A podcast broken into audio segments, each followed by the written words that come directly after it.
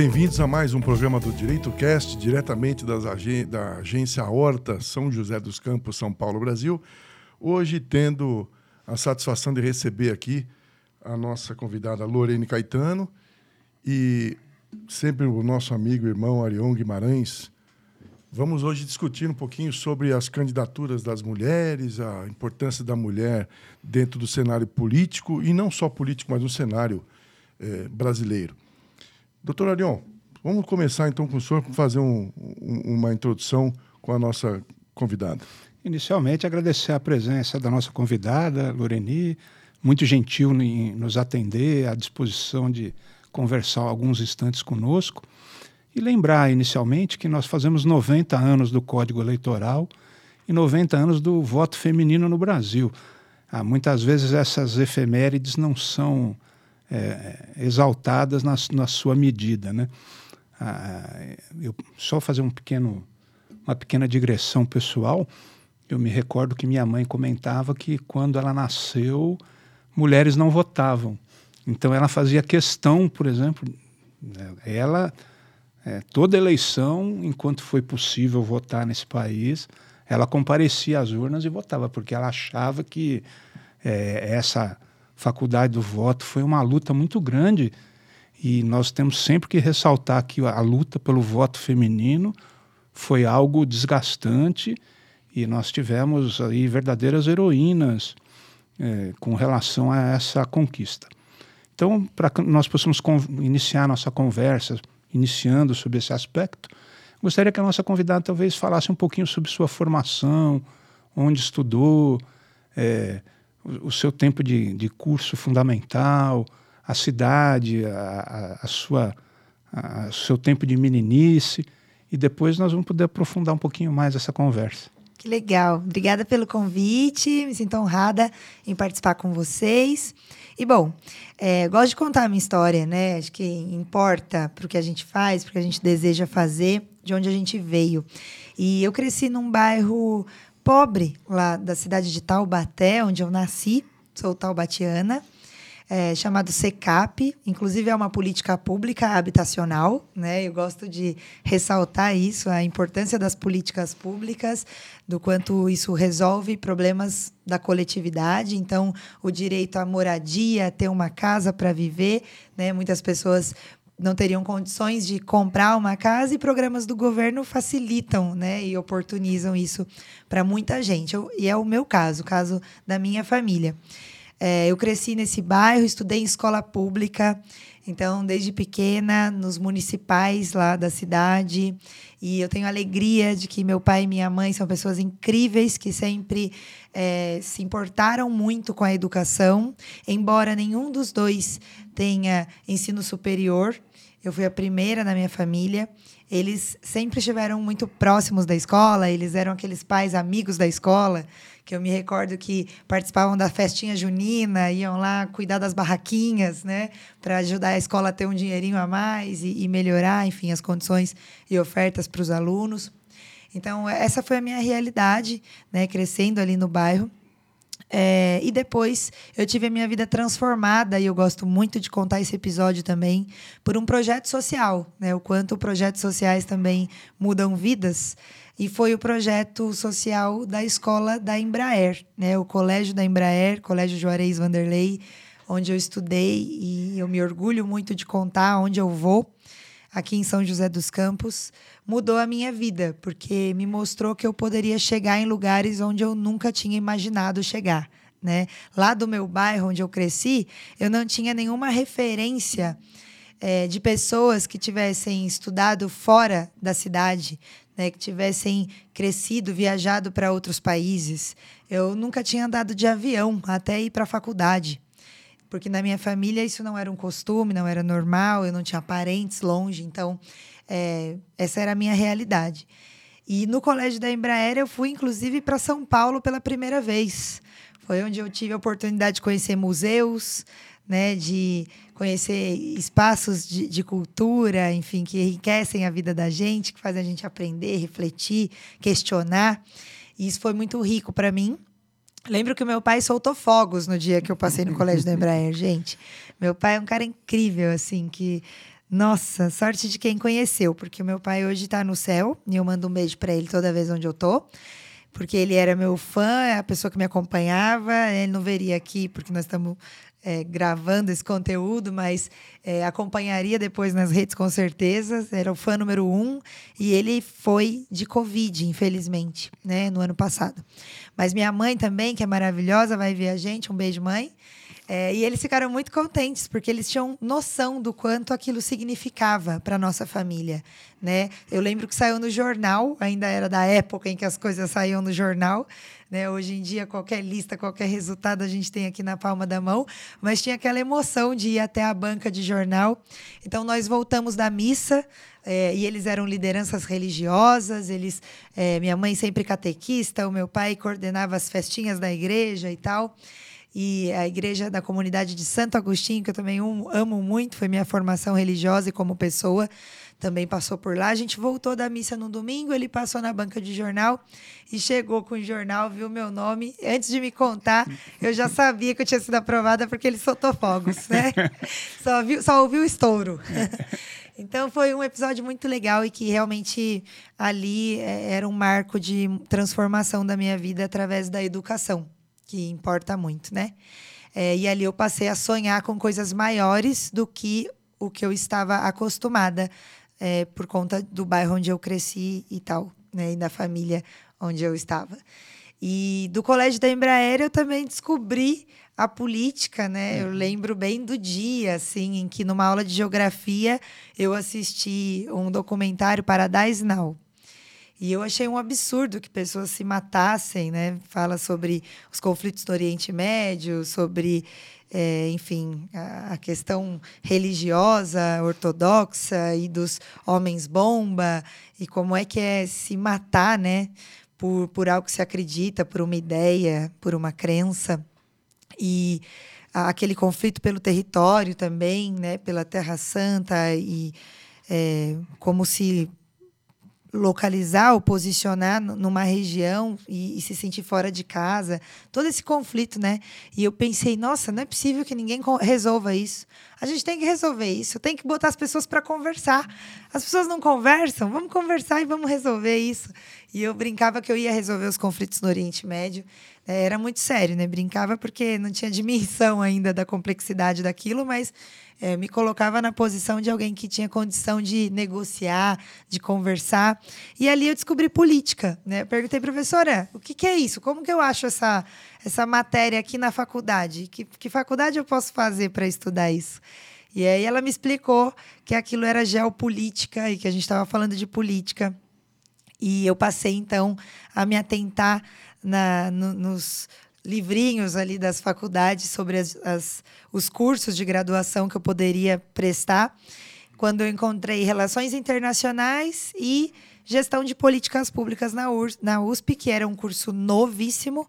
Eu fui da quinta turma de GPP, a gente chama carinhosamente, né, Gestores de Políticas Públicas na Universidade de São Paulo, um dos primeiros cursos do Brasil também. Só depois a Unicamp passou a ter, a Universidade de Lavras, a Federal do Rio Grande do Sul e do Rio Grande do Norte, e a UNB, com nomes variados. E a gente passou a chamar isso do campo de públicas.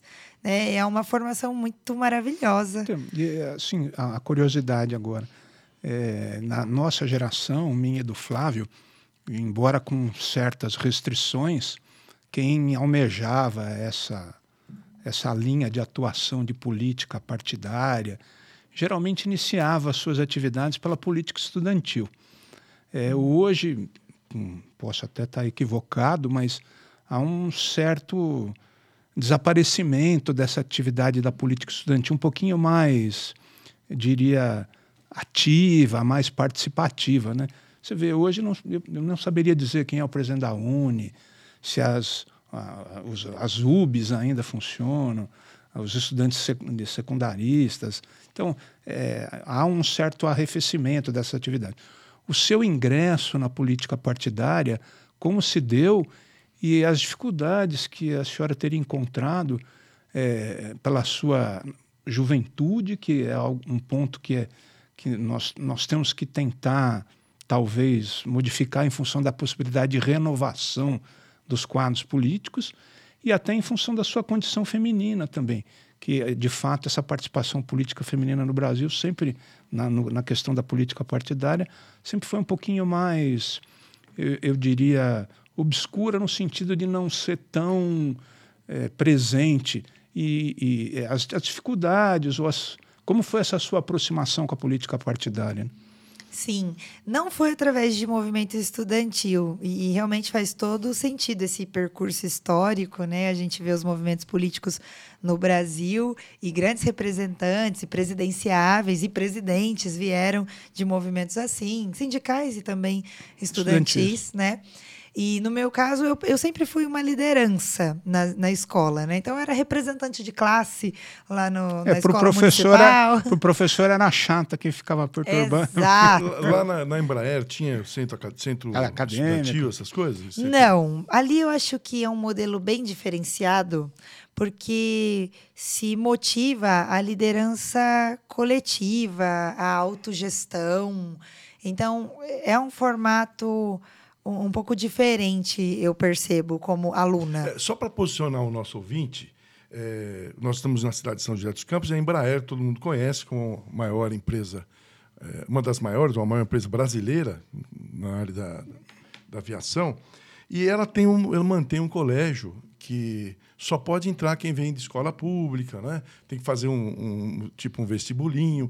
E ela cria liderança, cria várias. É, é na verdade, ela faz assim um, uma um, um investimento para ela poder usar a própria mão de obra depois pegar esses grandes, esses grandes cabeças, serem engenheiros, né, arquitetos, né, é, comunicadores, etc.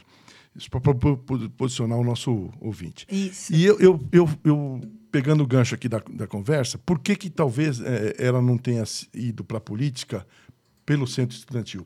Porque ela é de uma outra geração, olha, você falou é, tudo. Então, Na nossa época, não essa... tinha, tinham dois partidos políticos. É, a, a, a, universidade, a escola, eu fui presidente de um centro acadêmico da minha escola. E na faculdade eu não, eu não, não, fazia mais isso, talvez não, não, tiver, não tive oportunidade, porque já existia essa abertura política. Mas na época que eu estudava na escola, não. Né? Hum. Então, é através daí que o jovem ele conseguia é, fazer política, Participar. através dos centros acadêmicos, dos centros estudantis. Hoje, acho que perdeu um pouco esse, com esse número de, de partidos políticos que nós temos. Você tem vários lugares para você. É, mas vamos ouvir, a, vamos ouvir a Loreni. Então, quero. Estou curioso. Tô curioso Sim, não, mas boa observação para explicar para as pessoas, porque, de, de fato, o Colégio da Mulher é, é muito legal, é muito.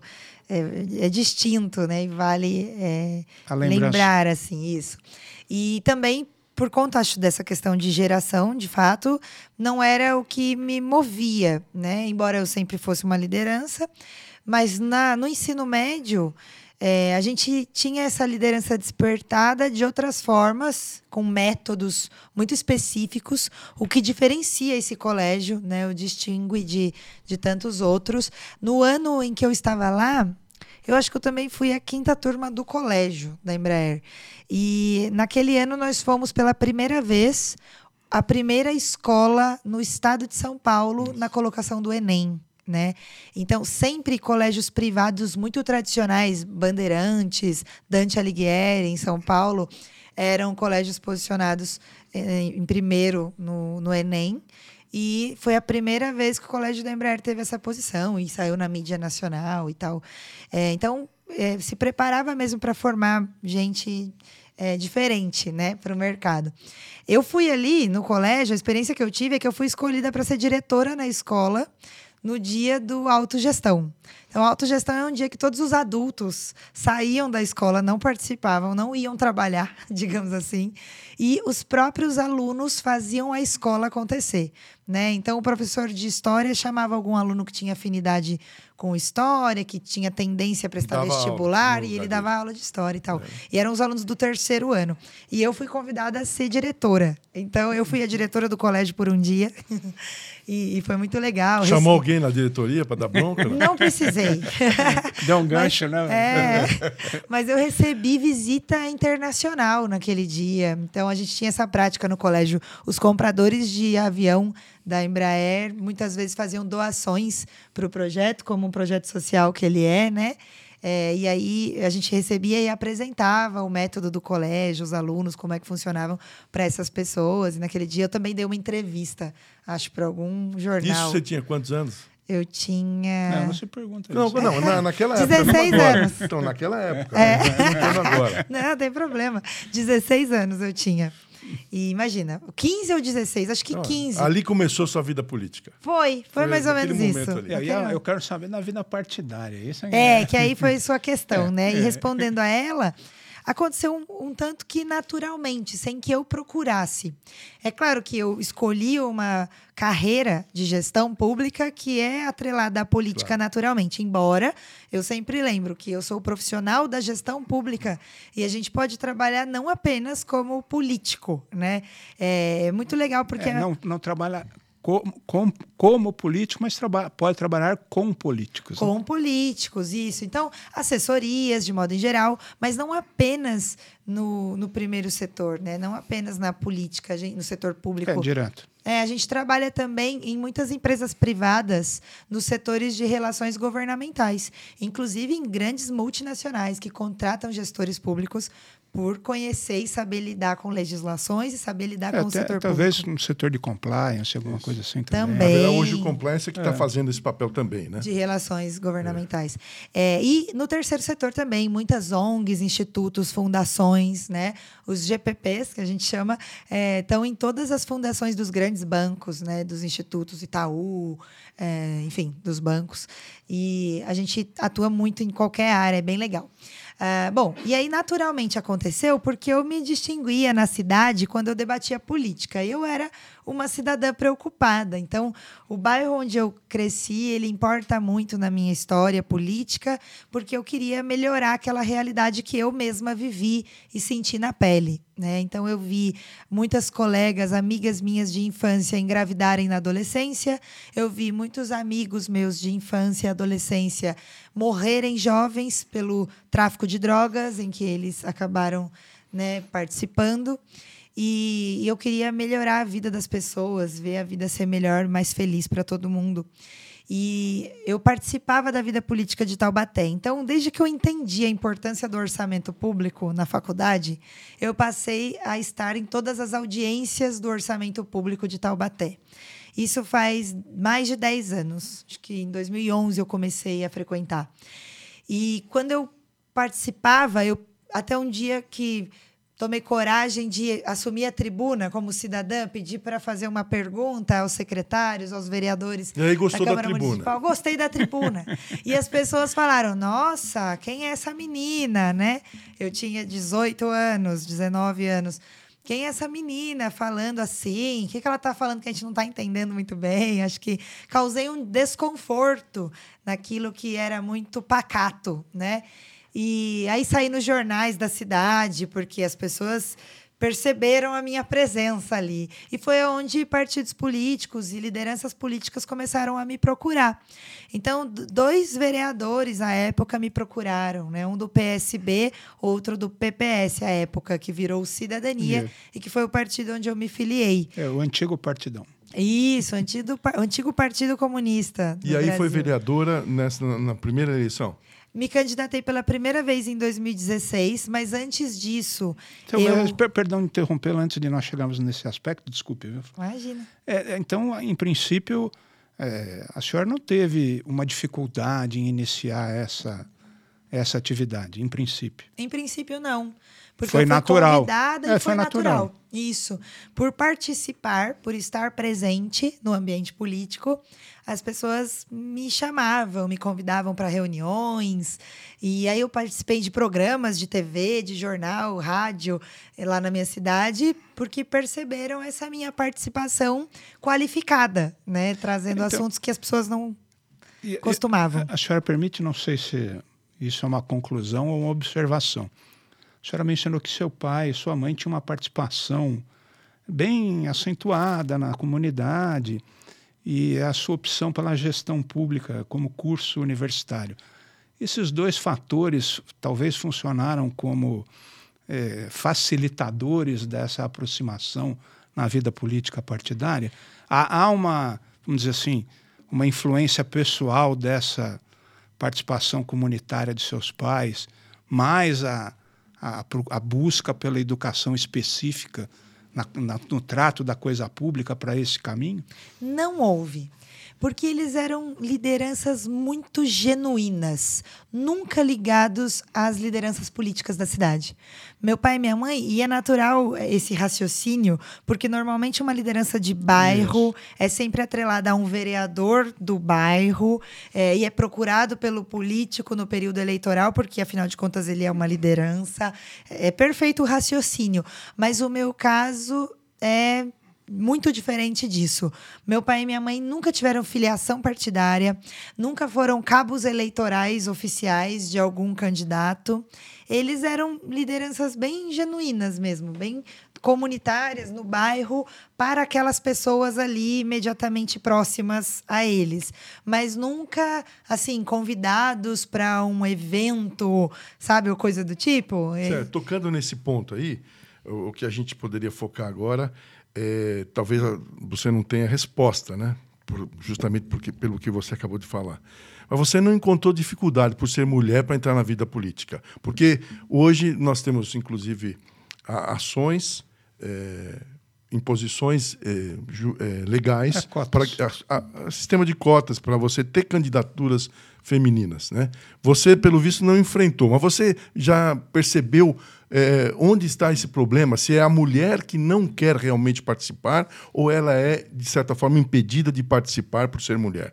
Sem dúvida, ela é impedida no sentido das barreiras, das dificuldades impostas. O meu caso, ele é de fato muito diferenciado e acontece com algumas outras mulheres na política brasileira que a gente tem, que bom, é diferenciado e eu, eu sempre bato nessa tecla pelo respaldo técnico o que me colocou numa posição diferente da maioria das mulheres foi conhecimento. Então, eu colocava medo nos homens e nas outras pessoas. Em geral, nos homens, porque era um cenário de homens, na maioria. Então, eu colocava medo nas pessoas. Pensei, como é que eu vou falar com essa menina que sabe ela, o que eu não sei? Ela sabe o que está falando. É. Né? Ela não está chutando nada. Né? Exato. Né? E eles percebiam isso no meu jeito de falar. E, e isso, isso me facilitou a vida. Então, além do fato de eu ser uma mulher também em posição de privilégio. Né? Não sou uma mulher preta, não sou uma mulher é, lésbica, trans, e sou branca. Então, isso ainda me coloca numa posição mais fácil ainda do que para outras mulheres que sofrem ainda mais por outras questões, né? Então, eu tinha um contexto até que privilegiado, mas o que foi a diferença na minha vida, e eu gosto de disseminar isso, porque olha como a educação, de hum. fato, é a educação abre portas, né? Abre portas. Você tem que saber. Nos coloca é. nos lugares e nos coloca em condições de ter ali autonomia, convicção e liberdade, né? Enfim, e, e várias vezes a educação salvou a minha vida, assim, ou me facilitou em lugares. Quando daí eu assumi pela primeira vez um mandato, o meu cargo de vereadora na época, e eu fui a vereadora mais jovem da história de Taubaté, com 24 anos. É, na primeira ou na segunda sessão, eu já tive que lidar com uma situação de aparente ameaça. Eu não acho que foi intencional do vereador que fez a fala comigo, mas era justamente um, um resultado da cultura praticada, né? De olha, se você não fizer assim, você vai sofrer aqui na Câmara. E aí eu tive, por ímpeto, assim, responder: isso é uma ameaça? Deixa eu entender bem. Você está me colocando uma condição. Se eu não fizer do jeito que vocês acham, então eu vou sofrer o quê? Vou sofrer o quê? E aí, naquele dia, mais uma vez, esse meu preparo me deu uma condição que me permitiu ter um mandato de quatro anos um pouco mais tranquilo. Não que tenha sido quantas, tranquilo. Quantas vereadoras tinha na casa na época? Quatro, de 19. Né? Então, olha, como de fato a gente é minoria na política, e, mas não na população, né? E havia algum diálogo? Entre as mulheres? Ou pelo com menos, os homens? Né, não, entre as quatro mulheres e se havia alguma, pelo menos uma tentativa de pauta comum. Um, comum em alguns pontos, né? Havia. Eu me esforçava muito, porque a gente tem, inclusive, essa questão na pauta de mulheres nos ambientes, que não basta ser uma mulher, mas tem que ser uma mulher que queira defender a pauta, né? E traga a representatividade. E eu estava diante de outras mulheres que eu respeito muito, mas que eram mulheres também antigas na política. Tirando uma vereadora que foi eleita na mesma legislatura que eu, as outras duas eram vereadoras que estavam lá há quatro mandatos. Né? E que também com uma mentalidade mais tradicional, conservadora. É, elas, por exemplo, reclamavam, uma delas, né, uma, reclamava das minhas roupas. Isso é roupa de vir na sessão? E eu queria tratar aquilo da forma mais natural possível, assim, com decoro, respeitando o meu ambiente de trabalho, mas entendendo que eu sou uma pessoa comum, uma mulher jovem na política. Então, fazendo jus, né, ao que eu sou, a minha natureza naquele espaço também. Então, eu era várias vezes questionada por ela. Então, olha quantos embates, né? É, Quantas conflito, questões. Né? E aí passou, eu passei a enfrentar isso conforme eu fui me aprofundando na política. A minha entrada foi até bastante prática e fácil, considerando o meu respaldo técnico, a minha formação, o meu preparo. Isso me ajudou, me defendeu, me protegeu. Mas uma vez lá, conforme eu me aprofundava na vida política e partidária, aí eu fui enfrentando várias dificuldades. Agora, sim, é, não, não quero ser invasivo nem indelicado, mas é, é, a senhora chegou a enfrentar dificuldades com relação a, a custo de campanha?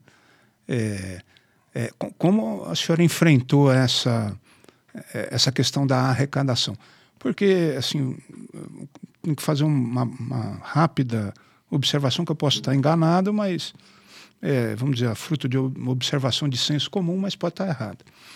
É, não, não consta que as agremiações partidárias façam repasse né, substancial para candidaturas municipais.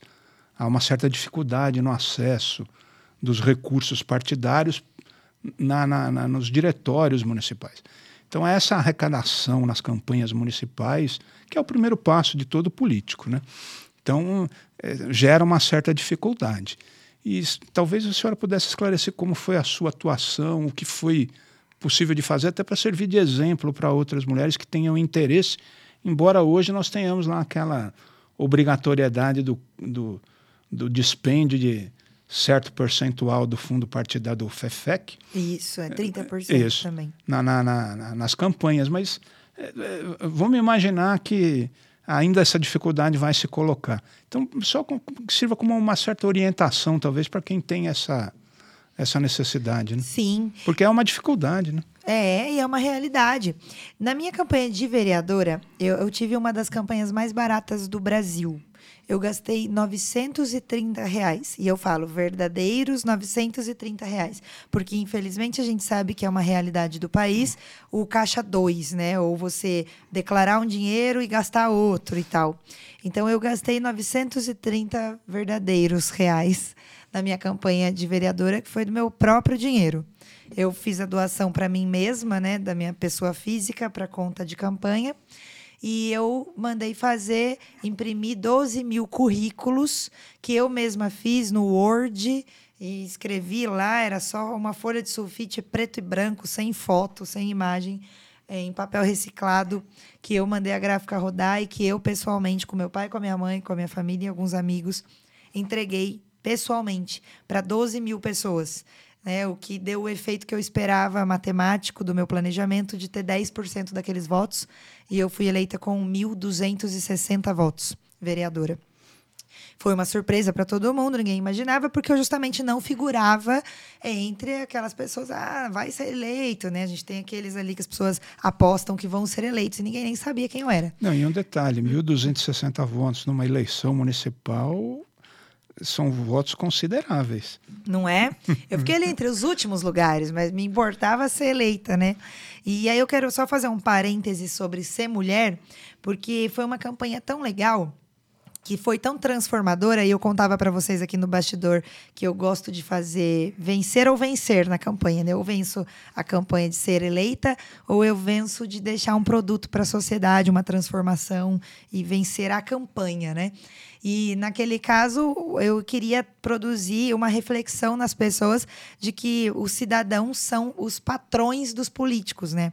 De que você tem que avaliar o currículo como o chefe de uma empresa, avaliando os candidatos a serem contratados para aquela empresa. E eu queria levar essa ideia, por isso eu entreguei um currículo. E foi muito legal, foi muito transformador, porque as pessoas, elas fugiam dos outros candidatos, porque pegar aquele panfletinho igual, mesmo de sempre. E quando eu falava, por favor, aceita o meu currículo, as pessoas olhavam, me estranhavam aquilo. Que tipo, bicho é esse? Por que, que você está me dando um currículo, menina? E eu explicava que eu era candidata a uma vaga e que eles seriam meus chefes e que deveriam avaliar para me selecionar como funcionária e tal. E aí era muito legal, porque as pessoas pegavam o currículo, apesar de uma folha de sulfite feia, né, do ponto de vista gráfico e tal, é, cheia de texto, preto, eles dobravam, punham no bolso, e acredito que muita gente leu, né? É, pelo menos 1.200 e algumas. Leram. É, legal, né? Então, bom, fecha parênteses, porque, na verdade, concluindo, ao invés de falarem disso, Imediatamente após ser eleita, o que aconteceu foi que eu vi a cidade toda compartilhando no WhatsApp fotos minhas de biquíni. Então, isso é ser uma mulher na política. Essa é uma das barreiras que eu citei para vocês, que são colocadas para as mulheres participar. Porque a gente tem que provar o tempo todo, isso é cansativo. Provar o tempo todo que eu fui eleita por competência, por trabalho, não porque eu sou bonita, porque me acham bonita ou dentro de algum padrão. É, tenho que provar que tá tudo bem a minha vida pessoal, porque afinal de contas, os homens na política, eles também vão à praia e eles também têm fotos de sunga ou de calção com a família, mas ninguém se preocupa em pegar fotos deles, mas pegam as nossas, né? E se a gente está com a unha mal feita, com o cabelo bagunçado, vão falar que a gente está desleixada, bagunçada, desarrumada. E os homens não tem muito o que fazer, né? Acordou, penteou o cabelo, é isso, e não tem muito o que mudar de roupa também e tal. E fruto de toda uma consequência que a gente não é culpada disso, né? Se a moda se utiliza das mulheres né, no capitalismo para ganhar dinheiro, com muita variedade, a gente tem várias opções de escolha de roupa, não é culpa nossa, a gente é o cliente desse mercado. E se os homens não têm muita opção, a gente não tem o que fazer, né? A culpa também não é nossa. Então, tudo isso é importante. Na hora de levar esses materiais né, que eu levei, eu tinha que me preocupar quando eu encontrava um casal em olhar sempre para a mulher porque podia acontecer do homem ficar olhando para minha cara, daquela mulher não gostar e ainda Fala, querer brigar comigo. Nela, é. É. é. é assim, é, a, a, esse propósito, é, talvez seria as mulheres seriam mais preconceituosas para votar em mulher por esses aspectos, talvez. São. De enxergar numa uma candidata jovem que tem uma aparência agradável, uma possível rival ou algo parecido? Infelizmente, sim. E não é culpa nem das mulheres. Claro. É culpa sim. da sociedade machista, né? De uma relação cultural que a gente tem. Essa relação assimétrica, né? É uma relação que, poxa, centenária, né? De a gente ter um país em que é, se arranjavam casamentos e as mulheres tinham que disputar o marido ou o bom partido.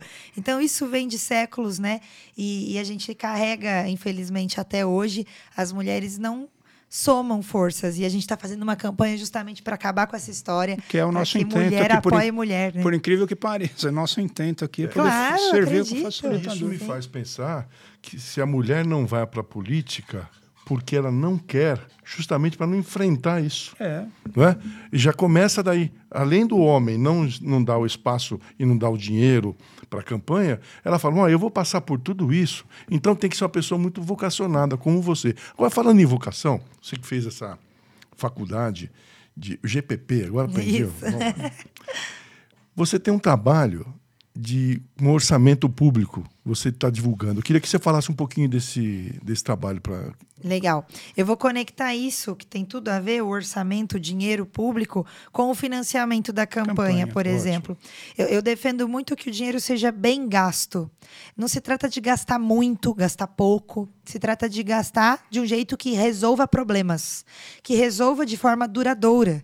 Né? A gente sempre brinca, poxa, um prefeito que vai lá e passa um asfalto numa cidade, mas ele passa uma camada de asfalto fina, como se fosse pintar de asfalto, né? Isso aconteceu muito em Taubaté. E aí, na primeira chuva, buraco e os carros quebrando, enfim, não resolveu o problema, gastou o dinheiro e não foi efetivo, eficiente, eficaz em resolver o problema. O financiamento de campanha, que entra dentro do orçamento público e é dinheiro do povo, sim, que financia a democracia, muita gente, e aí é polêmico, né? A gente traz um assunto legal, acho que interessa muito as pessoas, sim ou não ao financiamento de campanha, ele tem tudo a ver com orçamento público. É, é muito simplista dizer não ao financiamento público de campanha campanha, porque assim a gente produziria uma desigualdade entre os candidatos, em que candidaturas de pessoas que vêm de lugares pobres, com pouco recurso, jamais seriam viáveis, porque você precisa de dinheiro para ser visto, para ser lembrado. Né? A comunicação, esse espaço onde a gente está aqui, que tem um microfone, que tem uma produção, câmeras, luzes, ele custa dinheiro, custa profissionais que operam isso. Então, não se teria acesso a um candidato pobre, sem recurso, levar a sua ideia, a sua mensagem para os eleitores, se ele não tiver acesso a algum recurso que permita isso, a um material, uma gráfica que imprima um papel para ser como o meu currículo que chegou nas pessoas, né? Então tudo isso é importante. A questão é gastar de forma racional, de forma respeitosa, sem desperdício com o dinheiro público, né? E de fato eu também concordo que o financiamento eleitoral hoje está um tanto exagerado.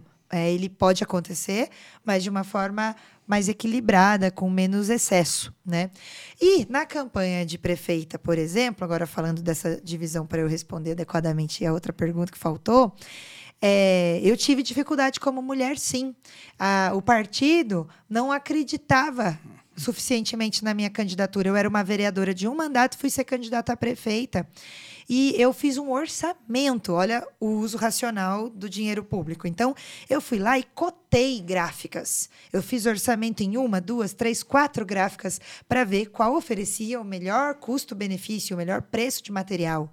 E aí eu escolhi uma. E eu fui lá e cotei serviço de panfletagem, para que daí eu estava falando de panfletar uma cidade inteira numa campanha de prefeita, e eu precisava de uma ajuda profissional para isso. E eu fiz orçamentos. E eu fui lá e cotei. É, quanto eu ia gastar com produtora de TV, porque uma campanha de prefeito a gente precisa passar o programa na televisão para as pessoas saberem. E ele precisa ser bom, ter alguma qualidade, para as pessoas ouvirem a mensagem com qualidade e tal. Bom, isso deu um valor de 500 mil reais, o que é muito dinheiro, a gente sabe, para um país pobre Infelizmente, esse é um país pobre, que as pessoas sofrem e passam fome, e hoje somos mais de 30 milhões de pessoas passando fome. Esse é um país pobre, 500 mil é muito dinheiro, mas em se tratando de campanha, é muito barato. Modesto. Né? Modesto, numa realidade de uma população como Taubaté. Yeah. É. 300 mil habitantes, um bilhão de orçamento daquela cidade e tal. Então, é um orçamento até baixo. E eu levei isso com antecedência ao meu partido, que ficou de me dar resposta e na semana do início da eleição me respondeu que me daria 30 mil reais isso inviabiliza plenamente. Quer dizer, não queriam que você fosse eleita. Não é? é? É não acreditar, é não apoiar. Então, mais uma das dificuldades enfrentadas por mulheres, porque naquela realidade, qualquer outro homem teria recebido mais do que eu, numa realidade de uma cidade grande, importante, que tem tempo de televisão, né, como Taubaté. E mesmo assim você teve quantos por cento de voto? E ainda assim, ai, eu não vou lembrar o percentual. Não, mais ou menos. Conta, mas eu tive 36 mil votos no primeiro turno e quase 50 mil, 49,942 Imagina mil se votos. tivesse os 500 mil, então. Imagina. Mas aí que tá, eu tive. Só que tive de uma forma que não foi legal, né? Porque eu fiz quase toda a campanha, chegando até a última semana. Foram então 35 dias de campanha aproximadamente. Eu fiz com 200 mil reais, 250 mil reais. Porque o meu partido, eu precisei brigar muito para me dar 100 mil E aí eu consegui mais 100 mil com o partido do meu vice, do meu candidato a vice, que é o partido para onde eu fui hoje, né, o Solidariedade, onde eu estou. E veja só, porque confiaram mais em mim, acreditaram mais em mim do que o meu próprio partido, onde eu estava há quase 10 anos e com o mandato de vereadora. E ali é, eu fiz essa campanha, isso dividindo com três chapas de vereadores. Então, o recurso foi dividido com 87 candidatos a vereadores, que eu fiz o papelzinho para eles entregarem as colinhas, o material na TV, tudo e tal. E aí chegou o dia da pesquisa Ibope ser apresentada na TV e eu estava em primeiro lugar da pesquisa. E no dia seguinte, imediatamente após, e isso tudo pode ser comprovado. Eu gosto de coisas que as pessoas possam ir lá e verificar e comprovar, porque tem tanta fake news no mundo, né? Tá lá, o dia que saiu a pesquisa Ibope na Globo e o dia seguinte o depósito na minha conta eleitoral, porque tá lá também no Divulga Cande, né? 400 mil reais. E aí eles me depositaram o restante do que eu tinha pedido, dos 500 mil. Então, faltando uma semana, 10 dias para acabar a campanha, me foi depositado 400 mil reais. E ali é um momento assim que fica muito difícil, porque aí a sua produtora, e eu brinco que candidato é que nem noiva. Se você vai comprar um bolo, custa um preço. Se você for comprar um bolo de noiva, é mais caro. É mais caro. E com um candidato é a mesma coisa no período eleitoral. É a oferta e a demanda, né? Você precisa que o, tele, que o programa passe na TV e a fita tem que ser entregue todo dia na TV. É um programa novo, diferente. E aí a produtora eleva o preço e fala: olha, tudo aquilo que eu fiz para você a preço de banana, agora... agora... que você tem dinheiro, eu preciso que você é. me pague. Né? E é assim que funciona o mercado. É o capitalismo, é. essa é a vida e está tudo bem, né? E foi uma campanha que, enfim, produziu recursos. Então veja só como não pode ser simplista o uso do dinheiro público para financiar campanha é, campanha, porque, afinal de contas, a minha campanha gerou muito emprego, pagou impostos, né, gerou notas fiscais, e a maior parte na cidade de Taubaté mesmo, onde eu resido e tal. Então, é, não, não se trata de uma discussão simplista, foi essa a minha experiência. Né? Depois eles me deram um pouco mais de recurso no segundo turno, porque, afinal de contas, eu era a única mulher do partido no Brasil inteiro no segundo turno. Se não me dessem dinheiro, qual é. era a justificativa, né, também? Mas na base de luta, sofrimento. E é isso que eu trato, né, sobre orçamento público. Eu faço questão de explicar abertamente para as pessoas, porque ninguém leva essa informação com clareza, com transparência, né, com abertura. É o que eu tenho feito na minha pré-campanha de pré-candidata a deputada federal pelo estado de São Paulo, é, querendo explicar para as pessoas esse dinheiro, de onde vem, para onde vai, quanto é. Nós temos um orçamento de mais de 4 trilhões de reais, é o orçamento anual do Brasil, de mais de 300 bilhões de reais é o orçamento anual do estado de São Paulo. E se a gente somar as 39 cidades do Vale do Paraíba, são mais de 14 bilhões de reais. E nós somos né, uma região muito rica, muito bonita, maravilhosa, mas que precisa que esse dinheiro seja bem fiscalizado e bem aplicado para melhorar a vida das pessoas. Tá. Lorena, nós já estamos caminhando para o final. Queria que você deixasse uma mensagem aí para os nossos ouvintes, em especial para aquelas mulheres que querem ser candidatas e têm o sonho de contribuir para um Brasil melhor. Eu quero agradecer muitíssimo a oportunidade e quero convidar todo mundo a me acompanhar nas redes aqui para a gente trocar mais ideia. É, eu sou Lorene com Y no final, no Instagram, no Face, no LinkedIn, no Twitter. E o WhatsApp, se quiserem entrar em contato comigo, é 12 99115 7791, onde eu posso partilhar experiências como essas com as mulheres que tenham vontade de participar da vida política. E eu quero deixar essa mensagem. Né? Hoje eu estou secretária nacional de mulheres do meu partido Solidariedade procurem mais mulheres e apoiem mulheres, né? Não vamos deixar que essa competitividade aí é, inconsciente, às vezes, nos vença de estar nos espaços políticos e quaisquer outros, né? no judiciário, de ocupar funções, porque são muitas as dificuldades, mas se a gente se unir, a gente se fortalece, e ao lado, inclusive, de homens inteligentes que sabem é, da importância da gente ter mais mulheres nos espaços. Né? Se me permite fechar com uma história rápida, recentemente, essa semana, assim, entre ontem, acho e hoje, está bombando nas redes uma foto de um grupo político de dois partidos, o PSDB e o MDB, discutindo mulher na política. E é uma foto muito emblemática que chamou a atenção da população, porque afinal de contas eram só homens discutindo com a única mulher e a presidenciável mulher que nós temos, a pré-candidata Simone Tebet, é, discutindo a questão da mulher na política, mas era uma fotografia só de homens, porque a cúpula do parti dos partidos políticos, infelizmente, é composta por uma maioria de homens. Então, vamos ocupar esses espaços e contem comigo aí para partilhar humildemente o que eu puder é, e levar mais mulheres na política e mais representação para nossa região e de pessoas preparadas para assumirem as funções e melhorar a vida do povo. Só tenho a agradecer a Lorene pelo nosso, esse papo muito gostoso, foi muito agradável. E o Orion, Orion quer falar mais alguma coisa antes de encerrar? Então, até a próxima, pessoal.